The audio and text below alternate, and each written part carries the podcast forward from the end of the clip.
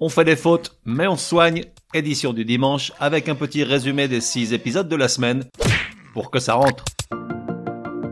Résumé du comprimé numéro 103. Comment correctement écrire les interjections O, A, E. O, O, H marque l'étonnement, sert à interpeller et à attirer l'attention. O, H, O est aujourd'hui utilisé entre autres par les dresseurs pour calmer leurs animaux et est à l'origine de l'interjection Ola, H, O, L, A accent grave, qu'on retrouve comme nom dans l'expression mettre le Ola à quelque chose. A, A, H marque un sentiment vif de plaisir, de douleur, d'admiration, etc., etc. Quant à A, H, A, elle exprime surtout le rire quand elle est redoublée. Enfin, E, E, H ou H, E, puisque les différences d'usage sont minimes, elle est employée pour attirer l'attention, renforcer le mot qu'elle précède ou encore marquer la surprise. Souvent accompagnée de l'adverbe bien, elle exprime dans ce cas une sorte d'acquiescement résigné. Résumé du comprimé numéro 104. Comment correctement accorder le nom qui suit un nombre fractionnaire inférieur à 2 Même si toi aussi ça t'irrite profondément, résigne-toi, la règle est impérieuse. Un nom précédé d'un nombre ne prend la marque du pluriel que lorsque ce nombre est égal ou supérieur à 2. Ça veut dire que précédé d'un nombre fractionnaire entre 1 et 2, il ne prend pas le pluriel. Oui, même avec 1,9 milliard 999 millions 999 999, il reste au singulier. Résumé du comprimé numéro 105. Comment correctement accorder le verbe qui suit l'expression moins de 2 au pluriel, ce qui est aberrant, car si tu as bien écouté le comprimé d'hier, tu sais donc qu'un nom précédé d'un nombre fractionnaire inférieur à 2 reste au singulier. Et là tu découvres que le verbe, lui, s'il est précédé de l'expression moins de 2, s'accorde au pluriel. Mais on n'est pas à une bizarrerie de la langue française près. Résumé du comprimé numéro 106. Découvrir ces mots dont le sens change selon leur genre. Une enseigne est une marque distinctive d'un établissement commercial. Un enseigne est un porte-drapeau dans un corps d'infanterie. Un solde, c'est par exemple la différence entre le crédit et le débit d'un compte, mais aussi une vente de marchandises à prix réduit à certaines périodes de l'année. Une solde, c'est la paye des militaires. Le plastique est une matière. La plastique se réfère à l'art de modeler ou de sculpter une matière et par extension à l'harmonie des formes, à la beauté physique. Un mousse est un jeune marin. La mousse est une plante ou une accumulation de petites bulles dans un bain ou dans un verre par exemple. Merci au masculin est ce terme de politesse usuel qu'on emploie pour remercier quelqu'un de quelque chose. Au féminin, il se réfère à la pitié, à la grâce, à la miséricorde ou encore caractérise quelqu'un ou quelque chose d'impitoyable. La mémoire est la faculté de conserver et de se rappeler les choses passées.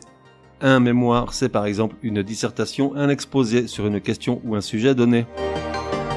Une critique est un jugement de valeur porté sur, par exemple, une œuvre littéraire ou artistique.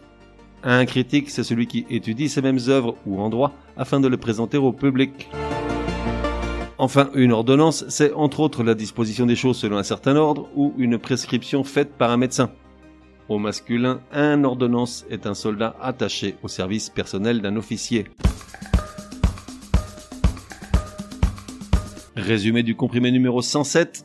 Quels sont les mots à la con qui peuplent le grand vide des publications sur LinkedIn? Inspirant. Le mot à la con à la mode se dit de toute histoire relatant un dépassement de soi pour sortir d'une mauvaise passe. Résilient. Autre mot à la con se dit de quelqu'un capable de résister au choc traumatique. Tout le monde trouve ça très joli et l'a adopté, après tout c'est gratuit.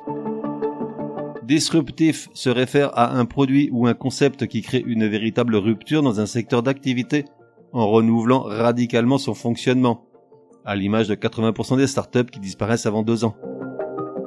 Engagement, prononcé engagement, veut dire implication dans le sens d'investir beaucoup de sa personne dans un projet. Interpersonnel, mot à la con qui tente une percée depuis quelques mois, mais personne ne comprenant ce qu'il veut dire, pas même ceux qui l'utilisent, il va probablement passer à la trappe. Clivant, médaille d'or des derniers mots à la con arrivés sur le marché puisque utilisés à l'envers. Les LinkedIn l'utilisent comme synonyme de inspirant. En fait, clivant se dit de quelqu'un ou quelque chose qui divise profondément l'opinion. Enfin, passez une belle journée, insupportable expression laissée en fin de publication pour essayer de faire oublier combien elle était insipide. Ça ne marche pas. Résumé du comprimé numéro 108. Quel temps mettons dans les subordonnées lorsque la première est introduite par si exprimant une condition? Il y a basiquement trois cas. Premier cas, lorsque la proposition introduite par si est au présent, alors le verbe de la principale est soit au futur simple, soit au présent, selon le degré de certitude que l'on souhaite exprimer. Deuxième cas, lorsque la proposition introduite par si est à l'imparfait, alors le verbe de la principale est au conditionnel présent. Exemple, si Patrick était plus gentil, Martine pourrait rester avec lui. Enfin, troisième cas, lorsque la proposition introduite par si est au plus que parfait, alors le verbe de la principale est au conditionnel passé. Exemple, si Martine n'avait pas été aussi chiante, Patrick n'aurait pas autant changé que ça. Dans certains cas, il est possible de mettre le verbe de la seconde subordonnée à d'autres temps que ceux mentionnés. Pour les connaître, le mieux c'est d'écouter le comprimé en entier. Il s'agit du numéro 108. On fait des fautes, mais on soigne. Édition du dimanche te donne rendez-vous à partir de demain pour six nouveaux comprimés super énervants. Prends bien note, s'il y a une règle de français qui t'énerve grave, soumets-la à Martine et Patrick. Ils seront ravis, aussi crétins soient-ils, de la décortiquer lors d'un prochain comprimé. Pour cela, une seule adresse, contact at uncompriméparjour.com.